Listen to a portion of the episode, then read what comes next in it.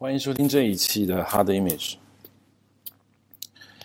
呃，上次在那一期上一期的那个 Grand Narrative 这一期跟大家预告过，说要讲这个文艺女青年。那么后来呢，就因为各种事情没有怎么讲，所以呢，然后上一期跟罗盘老师聊了一下这个 La La Land，因为很多人要求。这个罗盘老师要出现了啊！我就因为他很忙，嗯，我呢有时候也觉得想自己一个人讲一下，然后呢就就讲了。那么这一次又是我一个人。这一期呢，我要讲跟上次说的就是文艺女青年。呃，从什么个地方开始说起呢？就是有一个电影，这次奥斯卡没有获太多的奖，但是当时啊，这个电影就。火的不行，然后很多人特别特别喜欢，但是我看完之后呢，我就觉得这个文艺女青年份儿有点大。什么电影？就是那个《Arrival》。《Arrival》呢，这个电影很多人觉得特别好，特别好。但是我我在知乎上有写过一篇影评，说它这个文青范儿比较重。那么文青范儿重呢，呃，有一很多很多特点来形容，这就不细讲了。因为说文青，我想很多人比我熟。关键就是，他为什么要这么拍？他为什么要拍成这种文青范儿？当然，导演有可能就是一大文艺男青年。啊，我我对文艺男青年不反感啊，我是很不反感的。但是，应该说我们要仔细区分一下文艺青年和这个文艺这两者的一个区别。一会儿说这个 Arrival。那么，我现在。先聊一个电影，是有一个电影叫呃《Eat, Prayer, Love》，这个电影应该是四到五年前的吧。这个电影就吃、祈祷还有爱，然后这个电影是 Julia Roberts 演的。这电影有一个特别有趣的一个翻译啊，叫饭岛爱。这饭岛爱大家知道啊，日本 AV。啊，爱情动作片一个早已经退役的一个人啊，这范岛爱，但是他把那个岛换了，这个原来那个人家的岛呢是岛屿的岛，他这个把变成祈祷的岛，所以呢就范岛爱，正好跟那个英文片名这个 Eat, Pray and Love 非常像啊。这谁干的呢？碟商干的，当时还是个 DVD 年代，碟商还要给自己的卖的碟起个好名儿。然后觉得这个名儿特别有意思，但这个名儿真的是非常有点那个下作文艺男青年起的这种名字啊。讲一什么故事呢？说这个 Julia Roberts 演了一个就是《纽约时报》一个作家，然后她老公呢就特别好，然后帅，然后衣食无忧，过着这种悠哉悠哉的生活。美国电影一上来都是这样，美国电影非常喜欢拍这种戏，就是。一个生活非常好，非常完美，然后突然有一天，一切都改变了。然后，it lost herself，就是斯皮尔伯格说的，前五分钟你要失去你的生活，那么最后五分钟你找回来自己的生活。但是这个生活再找回来，那就不是原来的那种这种这种生活了。这个东西叫 arc，就是我我经常说的剧本中的 arc，就是从 A 点到 B 点，这 A 和 B 肯定要不一样。Julia Roberts 呢，就是觉得这个。这演的这个 Elizabeth 这个女孩，她就反正觉得生活非常空虚，有点恐慌，她也不知道是为什么，就是因为她觉得周遭这一切其实都是别人觉得最好的东西，这并不是她自己想特别追求的。于是，她要寻找自我，然后她跟老公离婚，然后长时间的跟老公离婚，精疲力尽以后呢，她就开始全世界旅游。在不断的吃美食，在印度，在巴厘岛，在这些美丽的、充满神秘色彩的地方祷告，然后他要路上要艳遇、谈恋爱、思考各种人生。这个，这个其实是一个我觉得很很好的一个例子来讲这个什么叫文艺男女青年。文艺男女青年就是。那为什么要拍这么一个电影？这个电影拍出来是要有观众的，它是要面向这个普通观众尤其是喜欢这种电影的这种普通观众，他们要看这种电影，他们看这种电影，实际上他们有他们自己的这个一个憧憬，就是我也要过这种生活，或者我曾经在某一个阶段我有过这种体验，那这种体验我需要表达，但是我不是职业的这样的一个艺术表达的一个人才，所以我看别人表达我也很爽。这个呢，就是我我我经常听到文艺男女青年讲这种话，说啊，我我最希望的就是一次艳遇，就是一个不确定性的旅途，然后有一个不确定性的神秘的男人或女人，然后有一段不确定的爱情，然后啊，这个就非常让你很爽，就就这种旅途，这种。所谓艳遇，然后这种人生上遇到各种各样的事情，最大的诱惑来自于不确定性。其实艳遇本身不是魅力，比如说你有性的需求，那那你在城市里也可以啊，酒吧里找个人回去带回家，这也可以。但是他这不是，这不是文艺男女青年想要的那种生活。文艺男女青年一定要在路上。所以，真正的魅力是在于路上，在于那种不确定性，是在于你每天要面对那种感觉，每天会发生不同的事情，你也不知道会什么会是结果。像著名的这个所谓的这种路上艳遇电影啊，Ethan Hawke 演的那个那部《Before Sunrise》，就是什么爱在黎明时吧，这样一个戏，这样戏也是啊，这个。美国男青年啊，跑到这个国外一个某一个城市，威尼斯也好，维也纳也好，然后遇到一个女人，然后两个人就聊天 talk，一个一个一个 talk to 一个一个 girl，就这样就聊，然后一路上聊各种人生，聊理想，聊未来，聊过去，聊到最后呢，有爱了，然后第二天早上说，嗯，那还聊吗？分手吧，不是分手，就我们各自有各自的旅途，我们要前进。为什么要拍这样的故事？因为这样的故事确实是很多人渴望的，表现出来的，讲出自己的需求的，身体力行的。我们说是文艺男女青年，但是没有这么去做的人，啊，困在城市里每天上下班的人，他有没有想呢？他也想，但他没干。所以我说，这个这种故事实际上是代表人心中的一个一个很强的一种渴望。这种渴望是冥想，啊，meditation，旅行，啊，抽烟，留长发，艳遇，荒原，啊，这这是这是一种诱惑力。人类总是对这种不确定性有一种莫名其妙的冲动。现在我们看的是一种好感啊，但是这种好感是放在现代社会，因为现代社会你可以过得非常非常舒适，你完全没有任何的忧虑。但是你从原始社会这么长时间过来，我们的大脑已经通过数百万年的锻造之后，其实我们非常适应这种原始人类的生活。你把一个现代人扔到一个蛮荒年代，和把一个蛮荒年代的人扔到现代，谁活得长？其实我觉得是应该是现代人回到蛮荒年代活得长，看上去很假啊。其实活得长，因为我们的大脑就是被这个蛮荒年代铸造的。但是最近从人类文明发展到现在，也就最近三百年的这个事情，原始人类是无法理解、无法想象的。但是我们其实是可以理解这个原始人类的各种各样的这种生活状态，比如说啊，没有理想，没有追求，吃饱了就睡啊。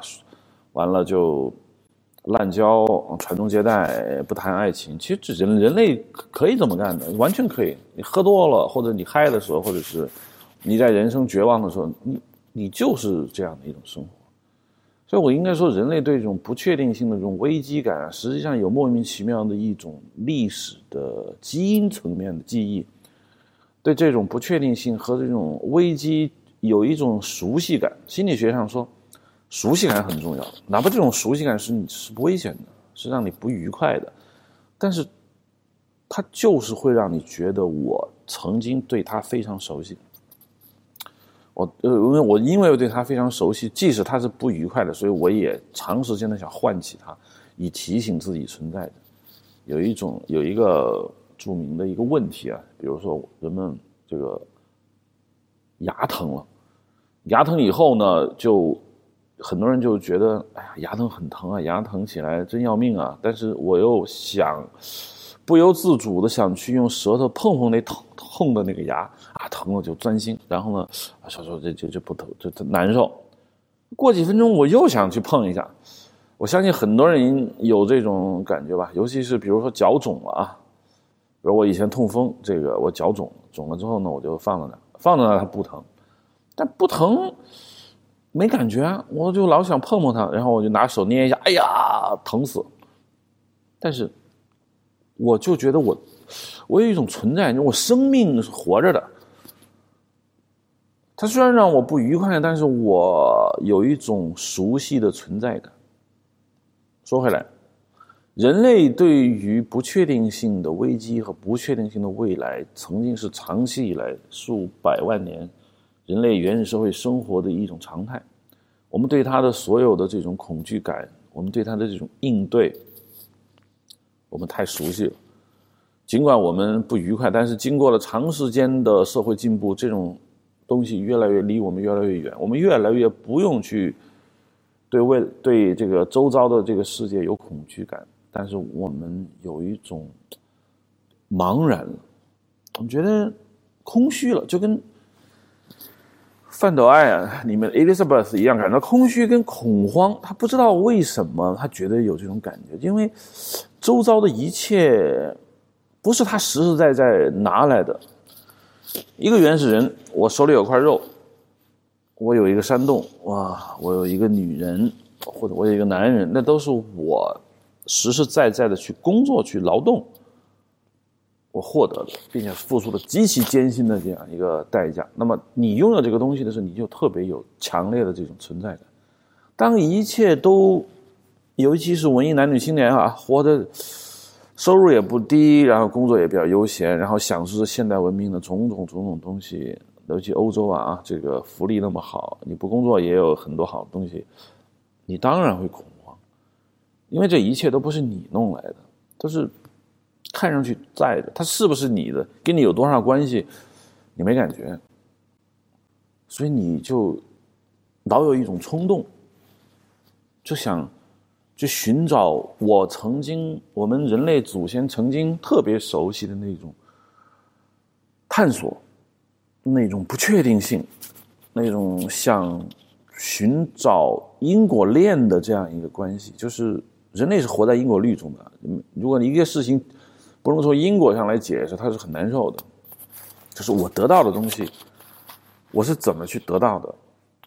这个因果链条，他要建立起来。他要给出一种解释，对这个世界上所有的各种现象，他给不出解释的话呢，他会很恐慌。他真的想去寻找这种答案，但是人类在很长的漫长历史中呢，他产生了宗教，因为他不可能以人类的这个智力水准啊，不可能短时间内他寻找到这么复杂的一个一个生命、一个生态、一个整个。复杂的一个文明世界的一个解释，往往他解释不出来，解释不出来，他又需要解释，他就给出了一个信仰层面的一种解释。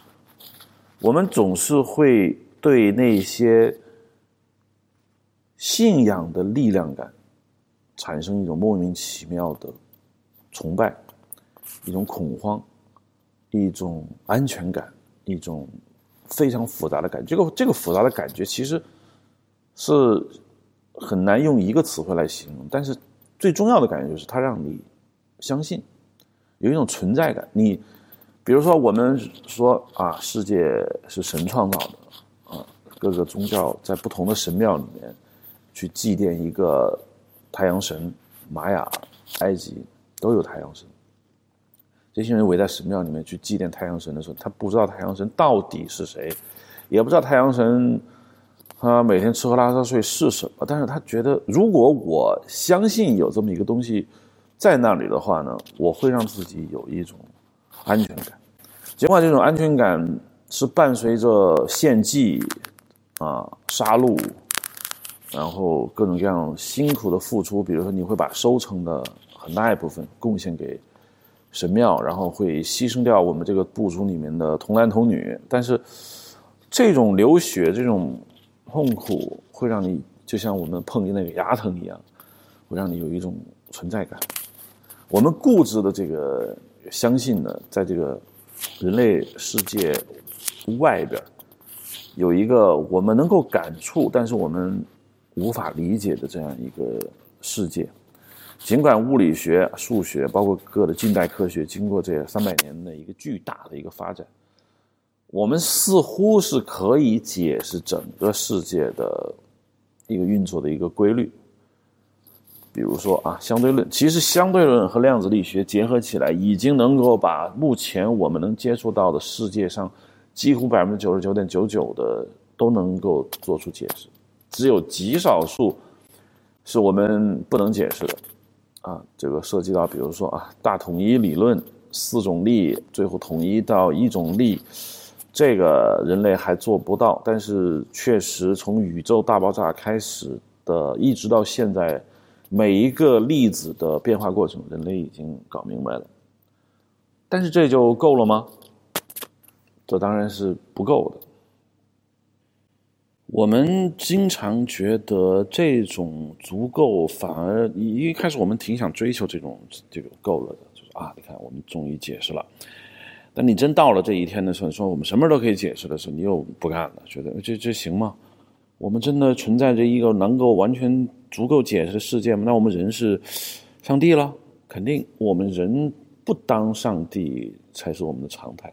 我们人活在那个 humble，活在一个有一个上帝，我们来，我们处理我们跟上帝的关系，我们很熟悉。但我们让我们当上帝，我们真的是很不熟悉。所以，人类觉得一个一个能够完全理解的世界，是他不能够真正满意的。这这应该说这犯，也应该说是有点犯贱啊，就是。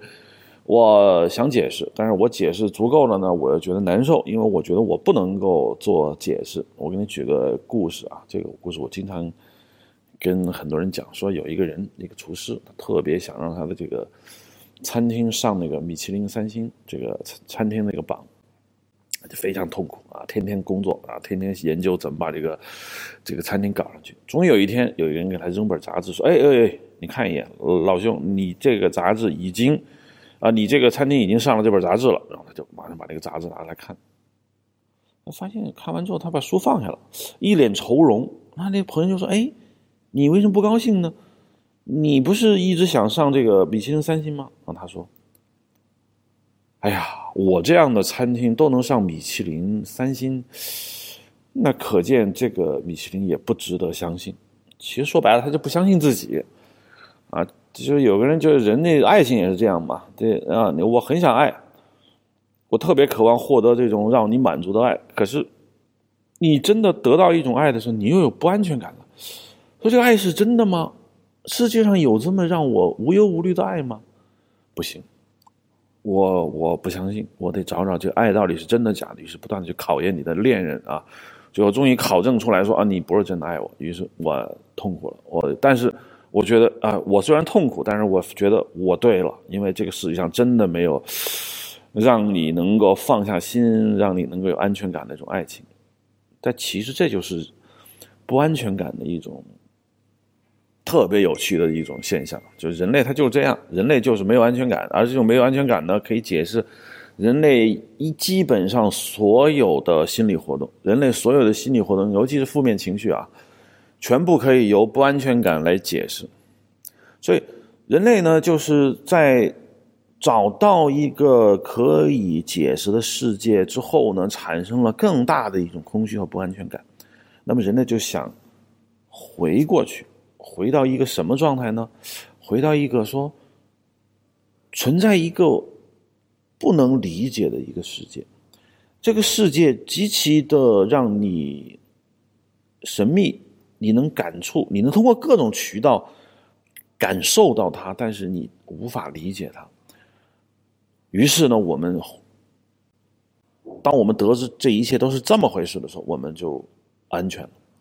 而获得这种体验的本身，这是所有这个我们说宗教神秘主义啊，其实不包括是不简简单单是宗教神秘主义，其实任何神秘主义的终极的诉求吧，就是要获得这种体验。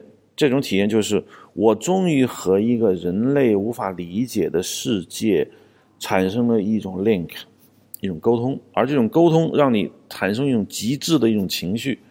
这种情绪，我在我啊担任脱口秀的这个印象第一期就是狂喜，我讲过，其实就就就是这种体验，就是你你产生一种 obsessed，就我完全被笼罩了，我不知道自己是谁了。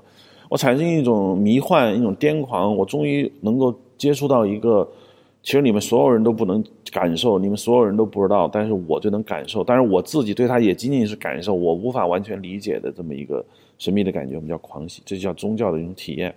其实到这儿就够了。如果说我进到一个世界啊，那个世界你们都不知道，但是我进来，然后我把这个世界全部都了解了，然后其实这种感受并不好。真正好的感受是你们全不知道我来了，但是我对他也理解不了，然后回去跟你们说，你看我我我通灵了，我有一种很棒很棒的体验，但那个世界我也不知道啊，它是非常崇高的，我不能解释，但是我比你们强，我能感受，你们不能，啊，这是基本上神秘主义说白了，他是在干这种事情，神秘主义相信有一种形而上的一种力量。然后他也相信这个日常生活中，他一种我们叫灵异事件或者说神奇事件是存在的，绝对是可以存在的。然后呢，人是能感受到的。如果说人感受不到，完全没有，那神秘主义是没有市场的。他必须要强调说，第一，有这么一个人无法理解的世界；但第二，又说人是可以感知的。我我其实我我当年。看电影，我就特别喜欢看这种神秘主义题材啊！神秘主义题材，应该说神秘主义不算经典的电影的那个 genre 类型。呃，很多电影你可以说是恐怖的啊，是这种恐怖片或者什么，但是我觉得神秘主义似乎更能概括很多电影的一种气质。我们比如说奇幻啊、科幻和恐怖，其实这都有神秘主义色彩。科幻中，我们说那个普罗米修斯，普罗米修斯其实是很神秘主义的。他不能说他那种是跟那个 Star Trek 这种或者星球大战这种科幻是一种类型，它是神秘主义的，它是对于人类所不能理解的一个世界产生了一种联系，而这种联系让我们突然感受到一种。极其恐怖的力量是存在的，虽然我们不能理解，但是我们已经知道了。啊，这个后面我们我们待会儿要讲，这个这个爱手艺 Lovecraft 啊，这他就是这个鼻祖，应该说他是第一个来这么来描述这种感觉的啊。比如我们说普罗米修斯就是非常有这种 Lovecraft 的这种这种精髓，有点恐怖。恐怖片经常我们说有鬼有灵异。但是这种有鬼有灵，你说真正牛逼的恐怖片，它往往不能说我们的楼里住一鬼，它是上个月被车撞死了或者被人强暴的一个女鬼，她现在阴魂不散，这不是高级的恐怖片。高级的恐怖片会给你打造出一个一个真正的一个世界观，就这个这个世界其实是你不能理解的，但这个世界极其恐怖的存在着。还有一种电影，我们叫奇幻电影，其实。我觉得奇幻电影中不能说是神秘主义，比如说奇幻电影的《指环王》，我不能归结为神秘主义，他不强调这个，他就是把一切都给你解释清楚了。中土世界是怎么回事？各个种族是怎么回事？Orcs 是怎么回事？巫师、精灵，他他解释清楚，他也不会他也不会给你强调说这你不能理解，他完全能能理解。所以这个，所以这叫 fantasy。但是有一种 fantasy 呢，我觉得是神秘主义的。呃，还有一种电影啊，我们就是叫哥特。哥特呢，也不是电影纯正的这样一个 genre，但是我觉得它是跟神秘主义非常有关的。呃，这哥特电影，比如说弗兰斯坦肯，我们叫科学怪人，然后还有像吸血鬼电影，这都是我觉得很哥特的啊。这吸血鬼电影呢，也是强调了有一个吸血鬼世界。但是呢，吸血鬼事件呢总是会跟你解说吸血鬼怎么回事。有人还煞有其事的把吸血鬼的历史啊、吸血鬼编年史整个给你弄出来啊。吸血鬼倒是一个很好的题材。我还是很想讲一下吸血鬼电影啊，下次再说。就是，呃，有反正他的意思就是说，呃，人类世界之外有一个你无法理解的世界，在这个世界里面，吸血鬼里面还有狼人啊，各种各样的。呃，比如说我们我特别喜欢一个电影，就是叫《潘神的迷宫》，这个德尔托罗的一个，应该是他真正扬名立万的这么一个电影，就是《潘神迷宫》。潘神迷宫好的地方就在于，就是在这个西班牙啊，这个基本上是内战时间的法西斯统治的时候呢，有一个小姑娘，她就相信一个真正的一个世界，这个世界，他相信，他感受得到，他能看见这个潘神，然后在这个世界里面有很多奇奇怪怪的东西。虽然这个电影最终解释说这是他的一个幻想，这世界好像是不存在，但实际上我觉得真正啊，德尔托罗想表现的并不是说告诉你这就一梦，这就一精神病，不是。哎，他小姑娘，尤其是电影中的小朋友，她是有通灵的，她是能够理解、能够感知的。潘神迷宫，神秘莫测，然后一种强大的一种让你很着迷的这样的神秘主义。确实是潘氏迷宫最让我着迷的地方，因为确实，小女孩在这个世界中寻找到了她的价值、她的美、她的信仰，啊所有人都不相信。我觉得这个电影啊，这种故事结构啊，可以再拍一百部都没问题。我特别想，哎，中国可能不太可能吧？中国说这个建国以后的人都不能成精。这哎，实在是太糟糕了啊！就是《潘神迷宫》让我产生了一种对于奇幻文学、儿童文学、哥特神秘主义一个非常有趣的一个结合。比如说啊，我以前看过《纳尼亚传奇》，《纳尼亚》呢也是说一些小小小朋友他们进到一个柜子，一个 wardrobe，然后他们来到了一个纳尼亚王国，但它不是神秘主义的啊，那基本上就是迪迪士尼那一套。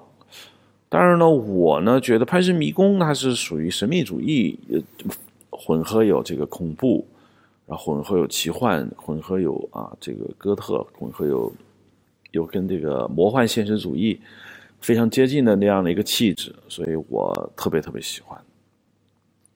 因为这个《潘神的迷宫》呢，所以我觉得啊，我们可以很认真的聊一下这个宗教的神秘主义，因为。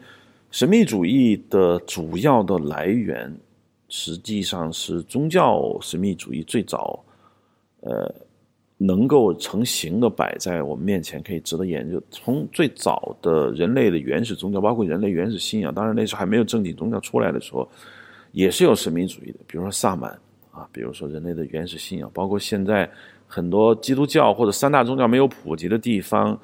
依然存在有很强的原始宗教啊，比如说我们海地的那个 Vodo 巫毒教啊，比如说在西藏啊这边有那个本教，这都是在三大宗教进来之前就已经存在的啊。还有包括你像，比如说在这个中美洲，就是美国吧，路易斯安那也有很多看上去很恐怖的啊原始宗教这个东西呢。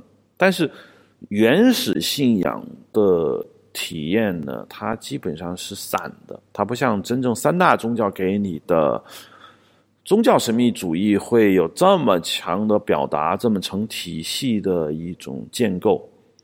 三大宗教中呢，我其实我当然我比我对佛教相对知道的多一点点，基督教呢也还行，那么伊斯兰教。不是那么了解啊，我我就不讲了。我主要想说说这种，呃，三大宗教的佛教跟基督教的这个神秘主义给你的感觉。首先，我们说这个基督教，基督教不要从诺斯底教派那个那个原始的一个信仰团体开始，我们就说这个近代吧。近代，嗯，我去法国、去意大利的时候，我经常发现啊，天主教。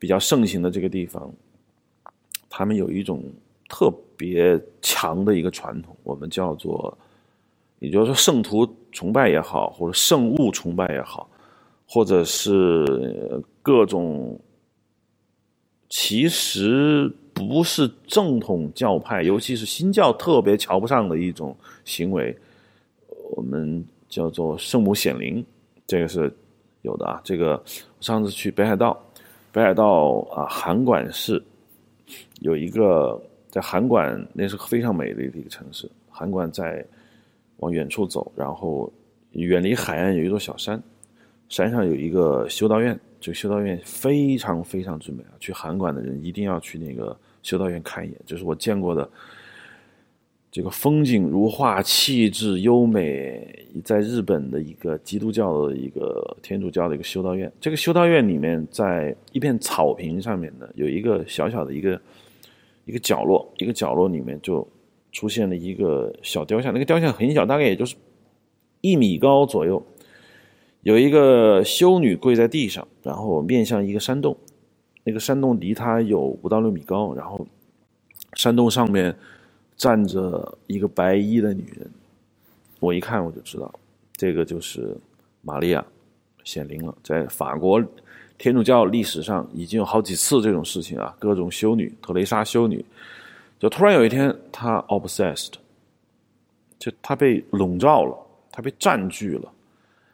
他突然间看见了玛利亚，突然间看见了一道光芒，他整个人就进入到一种跟玛利亚或者是跟上帝融合为一体的那种感觉，这种感觉极其的狂喜，极其的陶醉，极其美妙，让你终身难忘。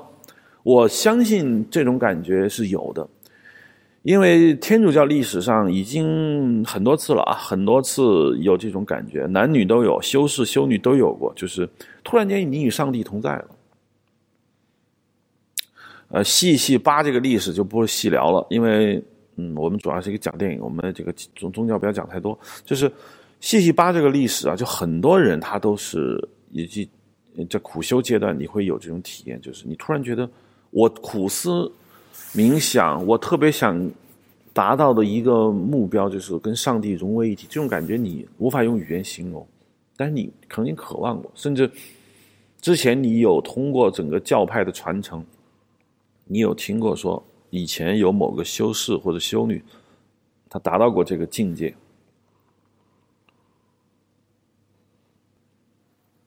你有过这种被告知，所以你有时候你也很想。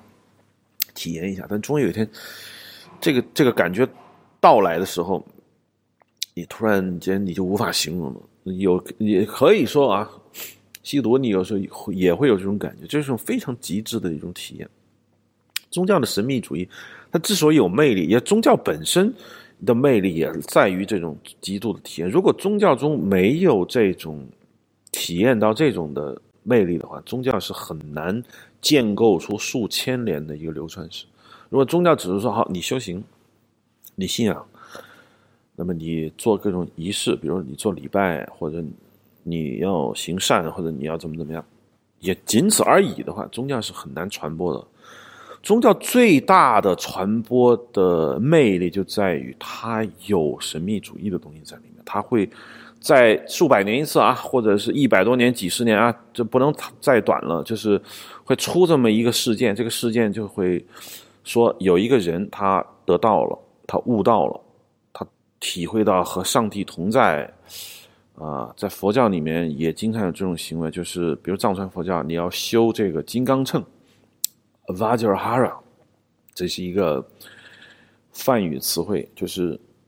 你突然感觉到自己就像那个金刚秤一样，金刚秤怎么怎么解释？Vajra，Vajra 就是金刚的意思，Hara 呢是梵语中的这个长矛，在藏传佛教里面经常看到一种法器，就是像一个长矛的一个顶尖的那个枪头一样。然后呢，这个东西就叫 Vajrahara。那么至少在藏传佛教里面，很多教派啊，他你修的。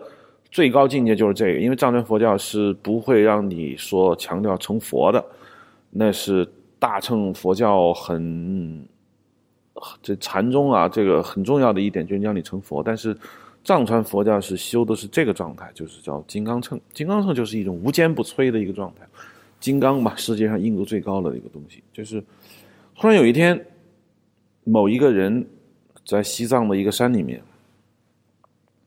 经过长时间的修炼苦修，终于他悟到了，领悟到一种无坚不摧的感觉，领悟到一种通彻透明的感觉，感觉到自己成为了这个修行的最高境界，这个瓦吉尔哈尔那个状态。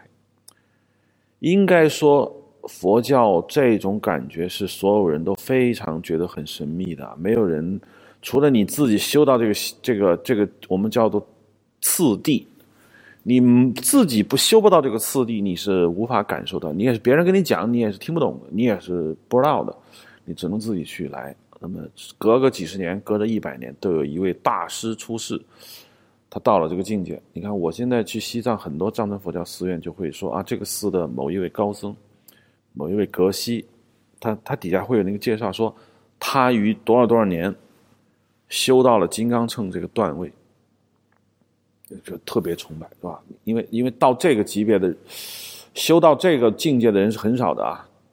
佛教里面呢，其实这个。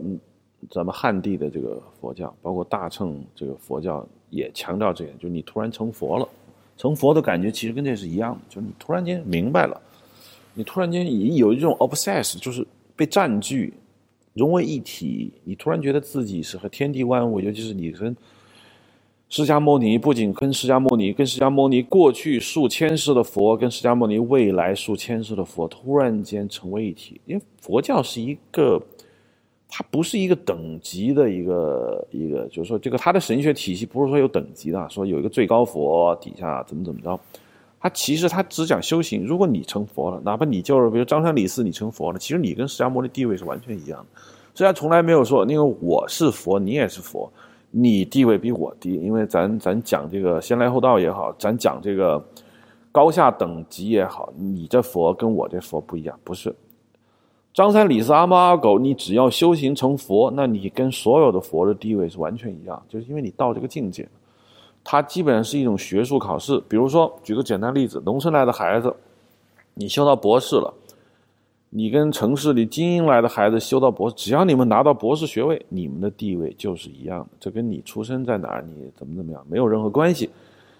那你像菩萨，那我们就不能说他跟佛的地位一样，因为菩萨没有修到这么一个。次第，罗汉就更低了啊！罗汉基本上就比菩萨还要低。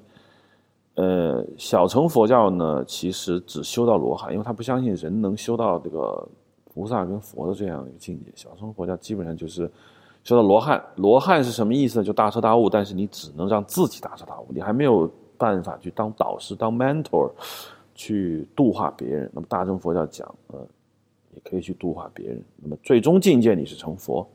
但成佛的感觉是什么呢？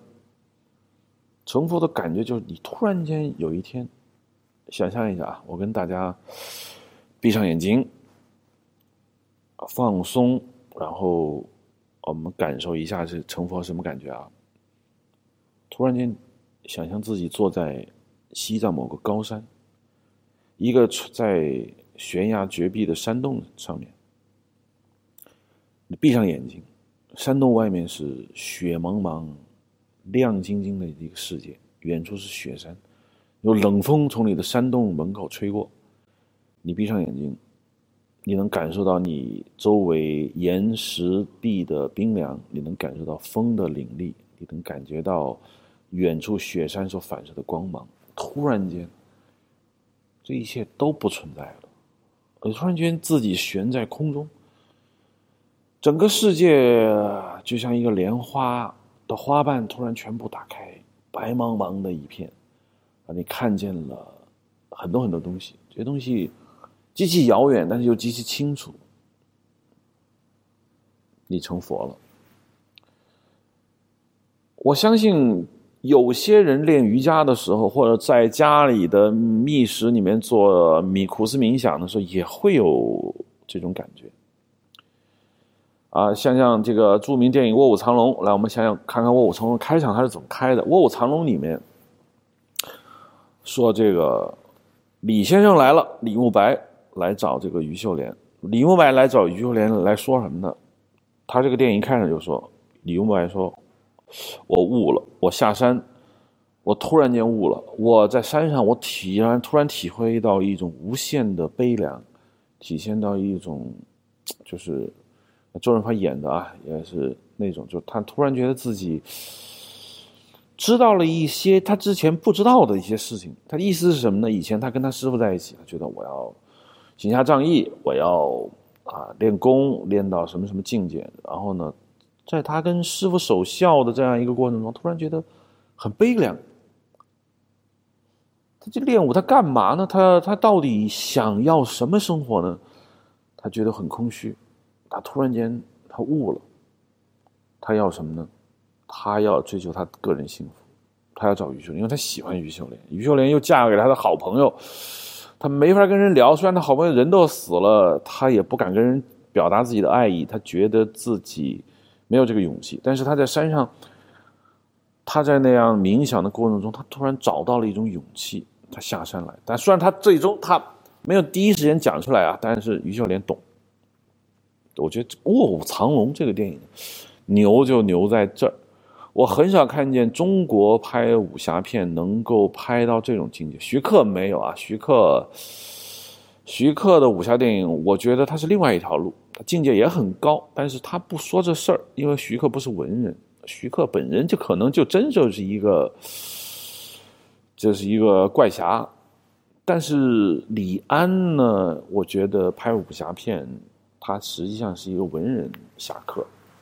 最高境界的侠客基本上，也就是大，我觉得跟文人没区别。比如说，在金庸的《鹿鼎记》里面，我觉得啊，顾炎武、黄宗羲、王夫之全是侠客。这些人的武功不低啊，陈近南武功也不低，因为这个武学的最高境界和这个儒家的最高境界，在这一瞬间。是合体的，还有道家。中国常常是把道家不不聊，但是其实道家跟中国文人很多精神是互互通的。就卧虎藏龙是留在这儿，留的非常的高。反正熟悉中国文化的人看完卧虎藏龙，突然间会有一种震撼感，觉得哎，这我想过想聊过，但是我真的没有在电影中表达过，人家表达出来了，这是非常非常。了不起的一件事情。研究神秘主义的这个维基百科，大家看那个 Richard King 就说，神秘主义和这个社会有有是一个矛盾的啊。什么是怎么一个矛盾呢？神秘主义呢，它通常是从个人经验中找到一种神秘主义的这种体会倾向，用来逃避在政治问题上作为社会公益的一方，就是他不想承担社会责任，他要跑。那么神秘主义也因此被养成了一个内心安宁和平静的一个个人事宜，是个人来适应这个现状，减轻焦虑和压力，而不是寻找来转化这个世界。所以呢，改造这个世界有革命者，革命者呢就是我很正义，我要这个从政治上解决这个社会的公益问题，我要改造别人，改造这个社会，改造所有人的困惑和焦虑。但是。有一类人，他不是革命者，他就转而寻找一种自己的方式，就冥想、逃避，然后修行，然后就反正就诉诸于神秘主义。这完全是可以说啊，这个世界上这两种人都有。这两种人中间，就是既不是革命者，也不是神秘主义者，就蝇营狗苟的活在自己的这个苟且吧，苟且活在自己的这个境界里面。那么神秘主义既然跟这个社会公益是反面，那么神秘主义主要是来解决个人内心平静的一个一个情况，它是有目的的。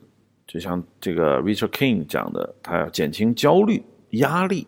这种这种焦虑和压力呢，是每个人都有的。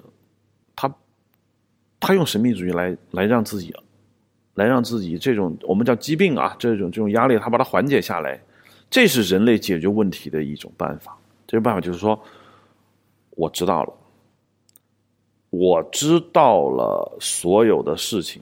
这个我的焦虑、我的压力、我的不安全感，我通过告诉自己，我懂了。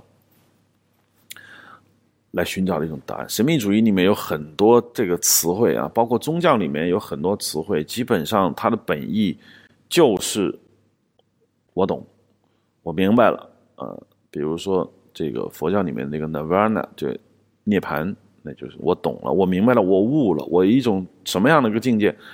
伊斯兰教里面也有啊，伊斯兰教里面那个描述这个他们最高境界的这样一个词汇，其实它的意思也就是 I see，我懂了。但是呢，这懂了什么呢？你懂到的一种，那答案是什么？你告诉我，那答案就是我不知道。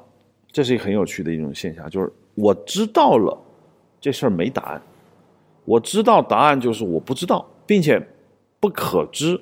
什么叫不可知？就是说，不是说答案我通过努力我我我可以去获得，而这个答案其实你我我唯一知道的事情就是这事儿我找不着答案，它可能会有，也可能没有，但是我是找不到的。我这事儿它跟我是隔绝的，这就是这种神秘主义。里面的一种自我循环，就叫不可知论。不可知论就是人以人类的这种浅薄的资质，他是不可能知道这些事情的。我最多就是懂得我是人，我有缺陷，我不能够到达那个彼岸世界啊。当然，这跟神秘主义跟宗教它就不一样在这儿了。宗教呢，其实他会给你一个一个答案，这个答案就摆那儿，他说的很清楚。那么基督教整个答案就是。上帝为人类，人类要服从上帝。人类最高目标就是接受上帝的接那个怀抱，然后和上帝融为一体，这就是人类终极命运。佛教很简单，成佛，呃，你成为这个世界上从古到今啊，所有这种成佛的人，你跟他们融为一体，进入到一种大，什么叫十方世界？那也就是终极答案。但神秘主义不给答案。这就神秘主义跟宗教的不一样的地方。宗教因为要不给答案，这么多信众确实很难很难聊这件事情。但神秘主义主要是通过个人来寻找答案的话，那么神秘主义最有可能的结果就是他说我不知道，我不可知。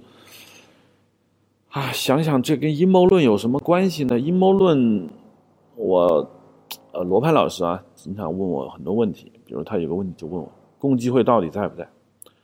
我说共济会这东西。在，确实是在啊。Mason 这个东西确实是在的，并且各地都有共济会的这种，香港就有啊，呃，英美啊，西方这种英语国家各大城市都有共济会会堂。但是共济会到底是不是这个阴谋论讲的说把这世界完全他操纵了呢？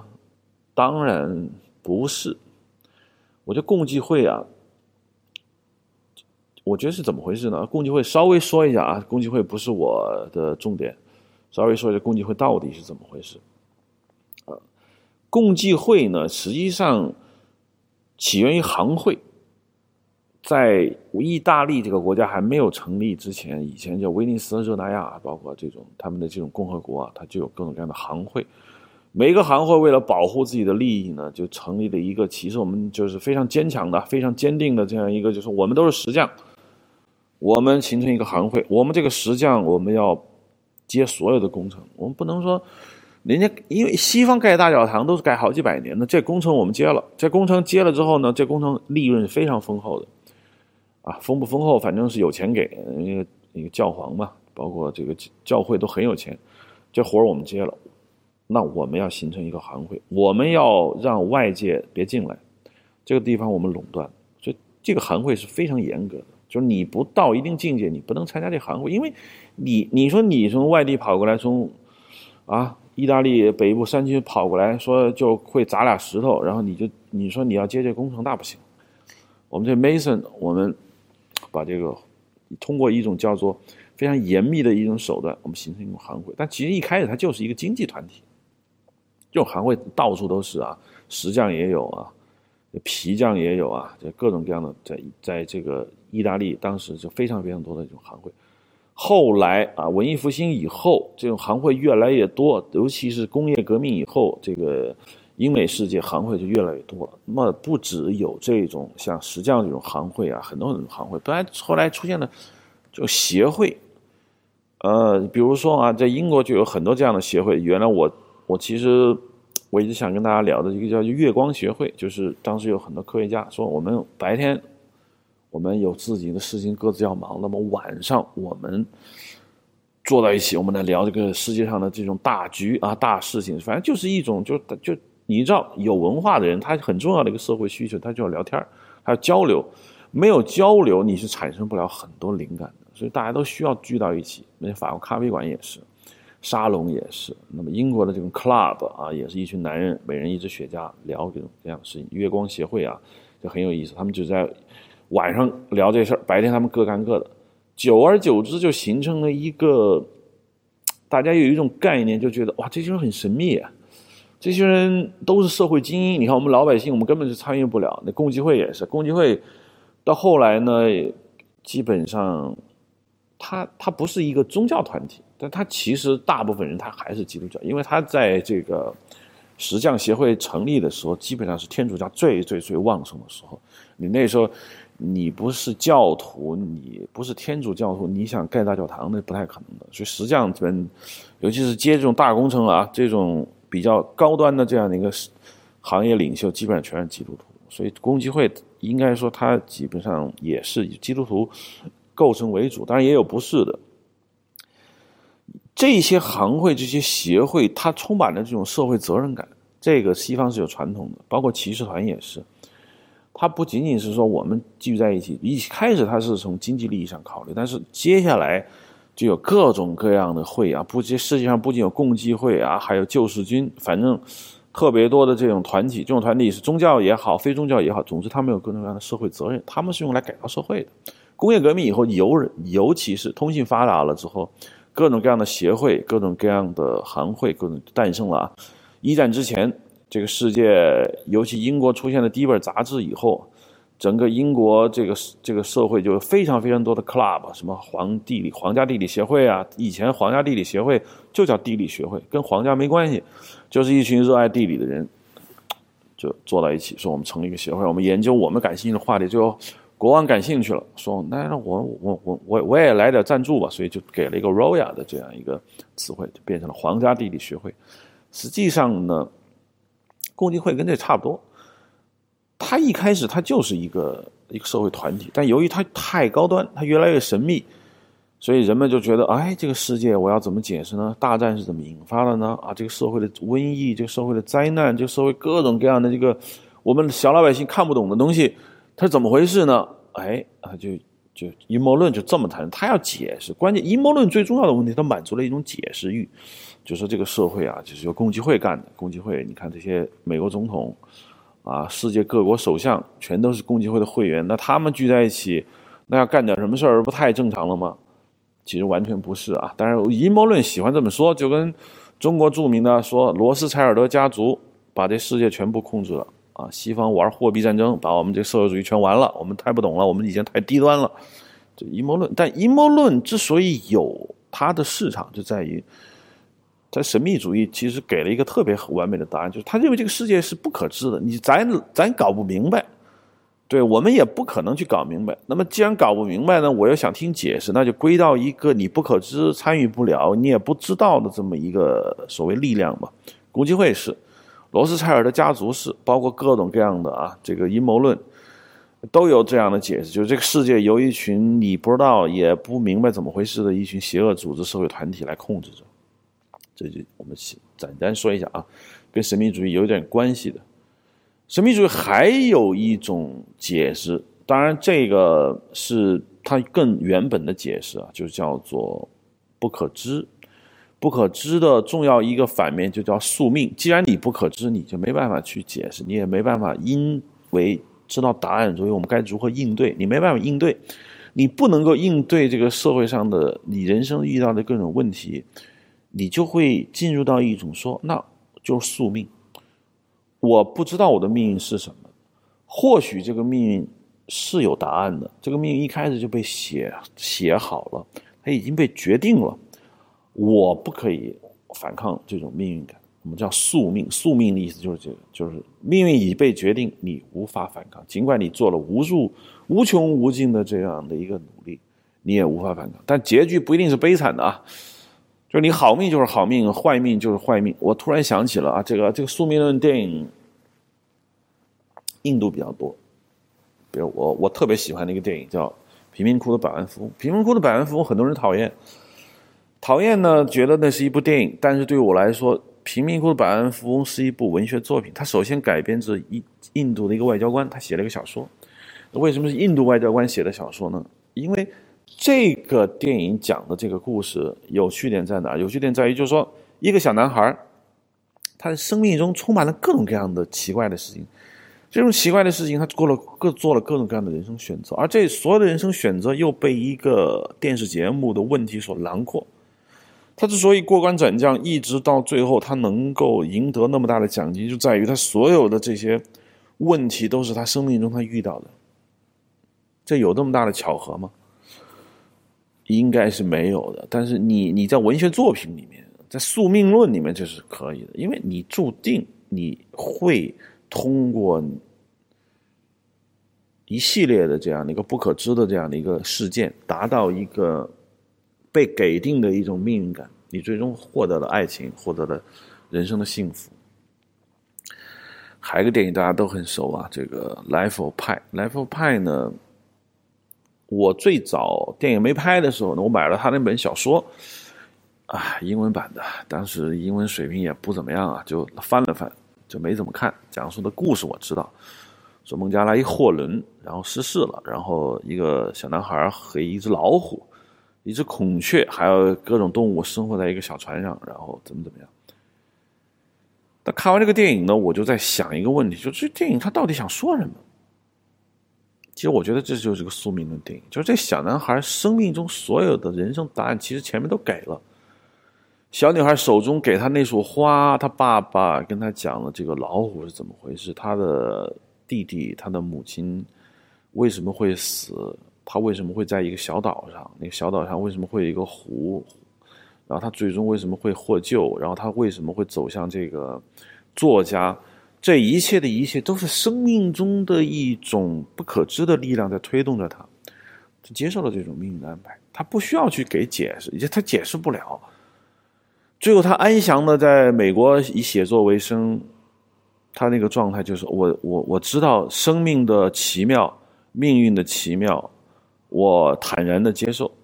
这印度人其实这种哲学观对他们来说影响很深啊，因为在印度的整个印度教的神学体系中，人的命运基本上是被决定的，因为你就是这样，你是婆罗门，你是什么样？你是吠陀，你是怎么样？你是啊这个。你是一个什么社会阶层？你该过什么样的日子，和你之前干过哪些事情都是关联的。你上辈子干了什么事儿，那你这辈子过什么样的生活，那都是已经决定好的。当然，我们还要批判这种这种思想啊，这种思想不好，但是它确实让人产生了一种达观的、乐观的、豁达的这种社会状一个精神状态。因为你要是说我不服，我老是觉得我。这社会不对，我我要求改变自己的命运。当然，穷人往往采用一种叫做零和逻辑的这种思维方式，就是我经常说的，富人和穷人特别大的一个区别在于，富人比较在乎叫多赢，就你有钱我也有钱。穷人他考虑问题叫零和逻辑，就是我要有钱你就没钱，我之所以没钱就是因为你有钱。整个社会的总财富是一定的，你多我就少。所以呢，我要想有钱，我就把你的钱给抢过来，这叫造反。那么穷人不太理解，说经济发展是可以，是你有钱我也有钱，整个社会总体财富增加，他是不能理解的。那么穷人就觉得，我要改变命运，我就要去抢。当然，我不是污蔑这个农民起义啊，但是他确实相信破坏就是好事，因为破坏我们把原有的财富重新瓜分一遍，那于是我们我们是。不患贫，我们患不均。我们就是觉得我们社会不公平，钱集中在少数人手里，而我们没钱，所以呢，我们要把这个社会规则打破，把钱分了。但实际上呢，这种对社会造到了极大的这种动荡，确实是中国历来啊几千年来这农民起义就是这么回事。我们相信这个社会财富不是共同创造的，就是就就就这么多。印度呢，由于它有这一套哲学，有一套这种世界观，说你就这么回事，啊，当然这种豁达、这种开朗、这种接受命运、这种这种恭顺，确实也造就了这个民族非常有趣的这样一个跟中国社会迥异的这样一个社会现状。当我们到达印度的时候，我还没去过啊，非常想去。当我们到达，我去尼泊尔是能完全感受到的。尼泊尔基本上也全是印度教，就是他他不是像我们这样就那么多怨气，就是哦不行啊，我要反抗，我我要过上美好的日子，我恨一些人，不是这么回事。他就是很坦然的接受他的命运的安排，叫宿命。我认为宿命也是神秘主义啊，神秘主义包含了宿命，因为宿命的核心意思就是告诉你。就是有些东西你别碰，你不知道，你不知道它是怎么运转的。我们也很有敬畏，我们是不可知的，我们就干脆我们就接受这种解释了。好了，我刚才预告过啊，这个 Lovecraft，这 Lovecraft 是谁呢？相信听众中有不少人是特苏鲁神话的爱好者，特苏鲁神话。是文艺男青年啊，比较骨灰级的文艺男青年。这些这已经不是不能叫文艺男青年了，这应该叫做怎么说呢？啊，这这没词儿啊，就是喜欢特鲁苏神话的人，没有人不知道 Lovecraft，这是他的开山祖师。中国人给他个外号叫爱手艺，就 Love 爱 Craft，就是工艺品啊，爱手艺。Lovecraft 先生呢，他也是。著名导演，刚才我说的《潘神迷宫》的那个德尔托罗的最爱，他曾经想拍一个电影叫《疯狂的山脉》。当时他在澳大呃在新西兰一直等着拍这个《霍比特人》，那福克斯电影公司就据说米高梅也好，就一直没拍，因为什么呢？他觉得《霍比特人》这个花钱太多了，然后他们就在公司也面临破产，这个这个项目就一直没弄。然后德尔托罗在新西兰就跟那个皮特杰克逊一起等。筹备了很长时间也没消息，说他算了算了算了，哥们撤了啊，哥们就不拍了，就去拍那个。当时他有个项目叫《疯狂的山脉》，后来这个电影也没拍成。然后呢，跟这个传奇电影公司的这个 Thomas t o 搞到一起，Thomas t o 特别特别欣赏德尔托罗，就跟他签了一系列的合同，就说啊，你的电影计划我都支持，拍吧。拍了一个 Pacific Rim 环太平洋，结果没弄好。没弄好呢，后来又给他拍了一个叫做嗯，有个电影叫叫什么 Pink 啊，呃，叫什么镇呃，我忘了，就也是放在一个古堡里面的一个一个电影，也没弄好。于是再加上托马斯托尔这个传奇电影公司财政危机被万达收了，德尔托罗的好日子就到头了。说回这个疯狂的山脉。疯狂的山脉是什么？疯狂的山脉是 Lovecraft 这个神秘主义大师、特鲁苏神话的创造者、世界著名恐怖小说的这个大的一个作家啊，Lovecraft 写的一个长篇小说，不应该叫长篇，中篇吧，也应该是他最长的一本小说。这个我看过，确实太太酷了。小说讲的是什么？当然，我们听众中或许有些人不知道这个 Lovecraft，有些人不太知道特鲁苏神话，当然也就不知道这个疯狂的山脉是怎么回事。这个我稍微的解释一下，疯狂的山脉讲一个什么故事呢？一群人在南极考察，那他他这个 Lovecraft 先说一下啊，是很早的时间，隔已经去世几十年了，这不是现在的人，大概几十年前。大概很早，当时人类南极还刚刚开始有这种科学探索，他很早很早了，一百年了。讲一群人在南极考察，发现了一个远古时期留下来一个城市，这个城市是完全由黑色的大石头构建的，然后就这个最近考察队进去，就一个个死。就他们发现这个城市。是由极人类所不知道的文明所建构的，而这个人类的文明在遗弃了这个城市之后呢，就跑了，消失了，留下了一些他们以前用于建造这个城市的怪物，就是这个小说里面最恐怖的那种生物，这种生命极其巨大，非常非常可怕，而让人类他们在这个城市里面遭受到这种怪物的进攻，但是。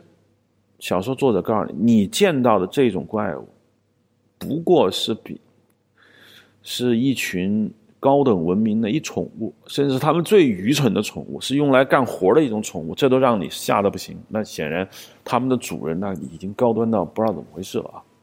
它整体的故事就这么回事，就是咱们人类已经太自信了，我们觉得我们的人类文明到了很高很高的境界，但是你在这一群文明面前，你其实特别渺小。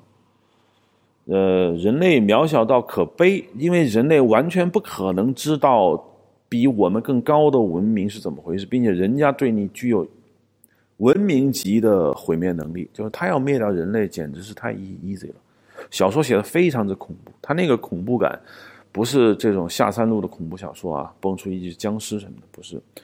推荐大家去看一下这个《疯狂的山脉》，太太好看了。就它是一种悲凉感，它最大的最大的特点就是它它它那种恐怖是建立在我们崩溃了，就人类的整个意志崩溃了，就我们从来没有见过我们解释不了的东西，我们人类所有东西我们能解释，但是面对这个文明我们解释不了，我们也不知道，因为看见那个怪物的时候有一种崩溃感，就是你彻底的你对自己的文明不自信了。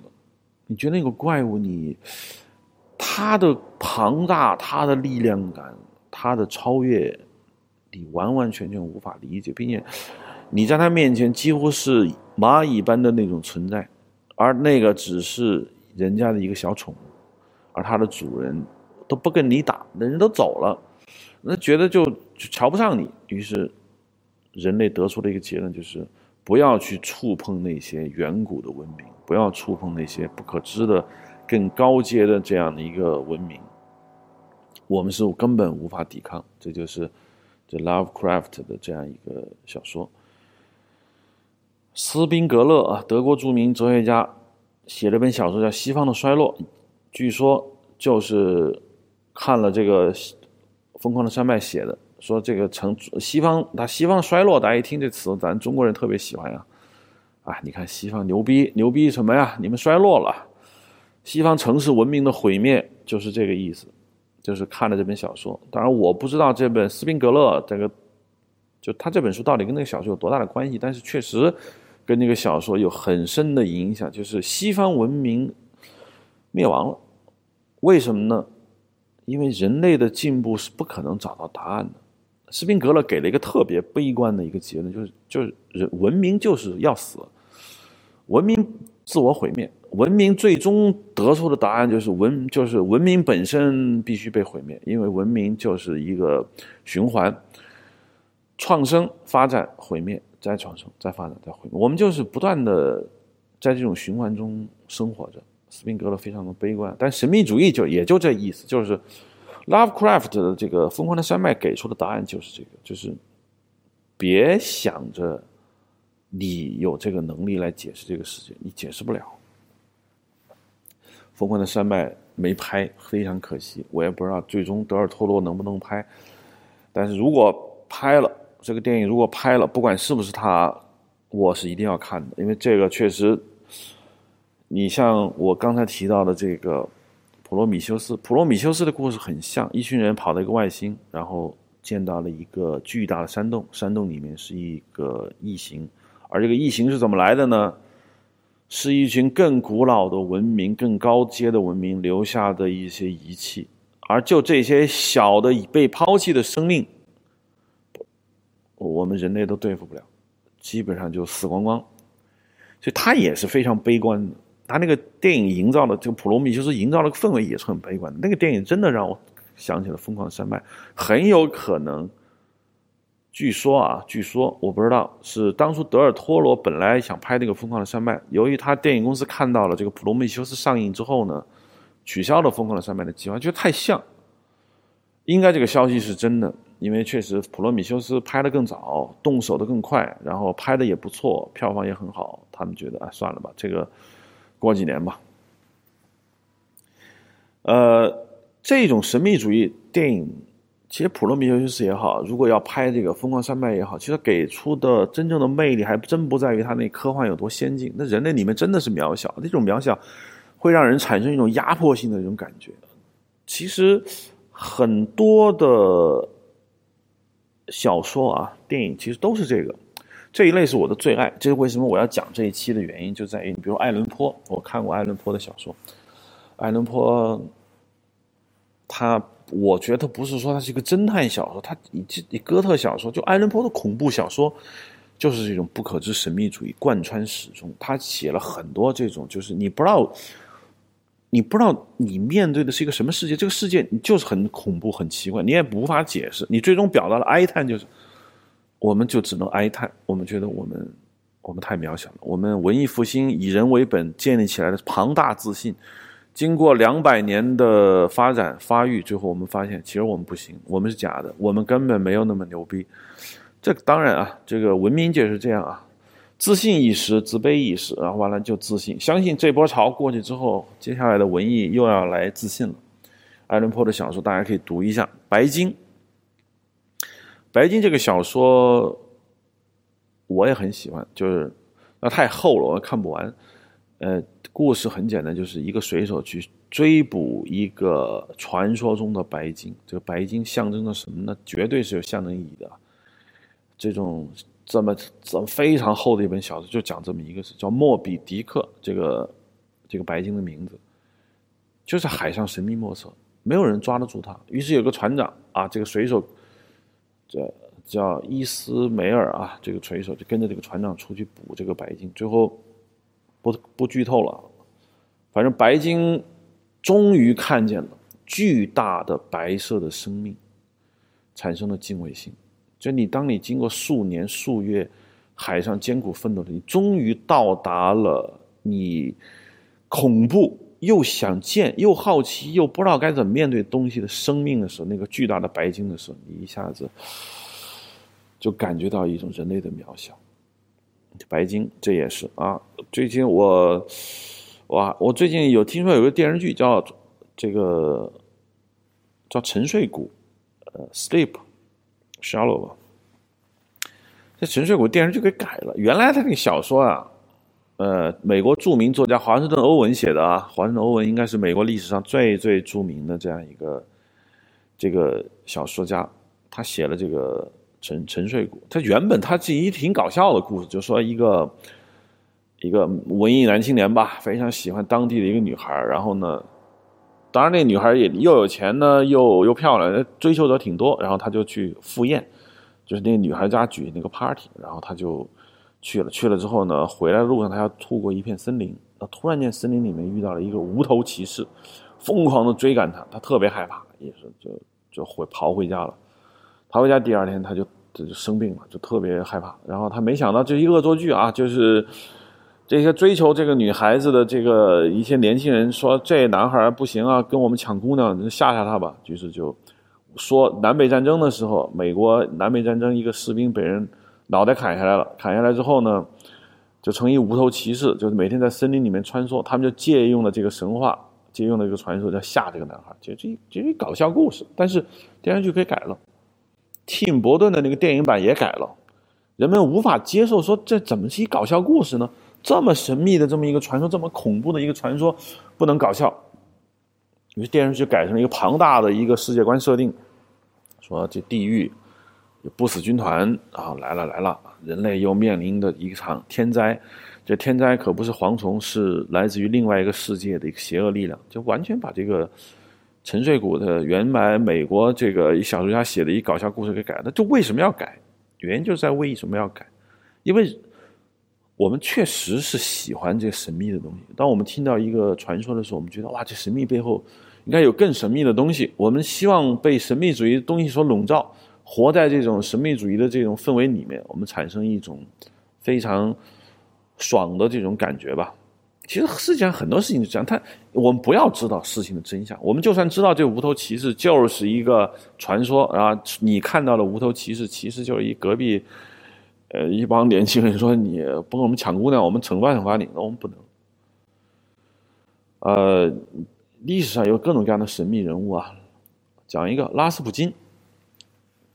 为什么讲他呢？因为我最近拍这个断片这电影吧，我们那个美术老师特别有趣。我们那个飞机上说画点东西吧，说画个什么呢？画一个人，咱们画一拉斯普京。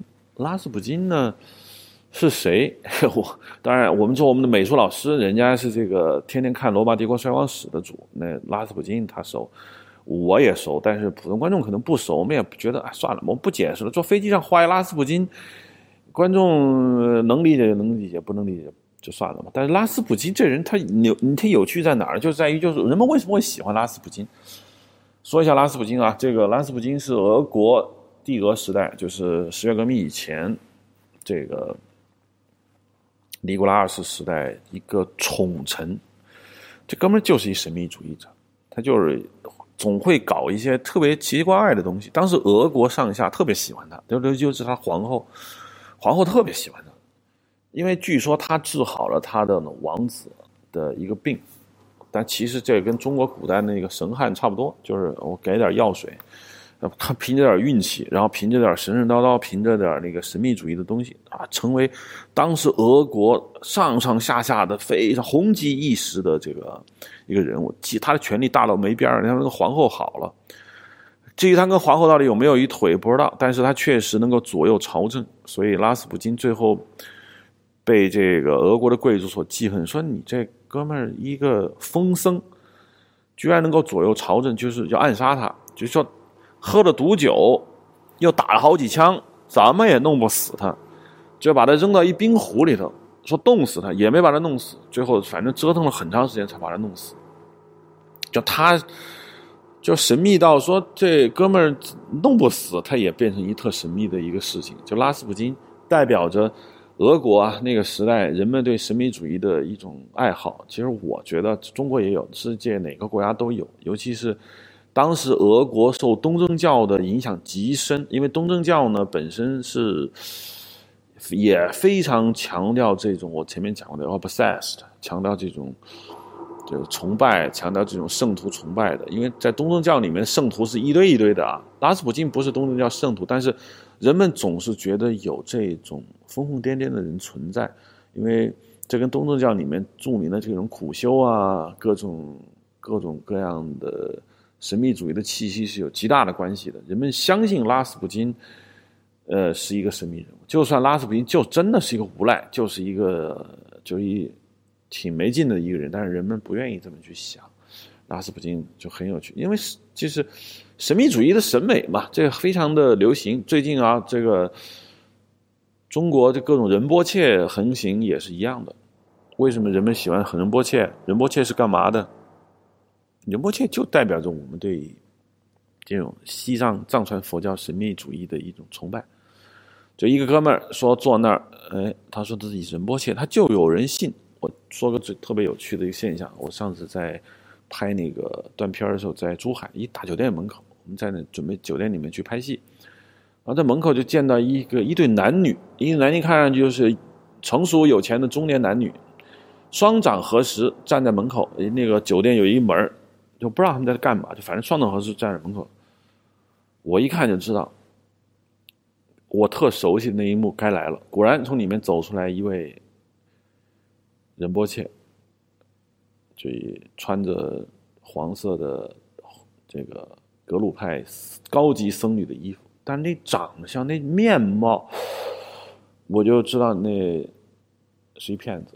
我不是说所有的仁波切啊，在内地活动仁波切全是骗子，是所有在内地活动的这个西藏藏传佛教高级僧侣都是骗子，但那哥们儿就是一骗子，肥头大耳，钻进一高级汽车，然后一帮人啊，大师大师走好，然后走了。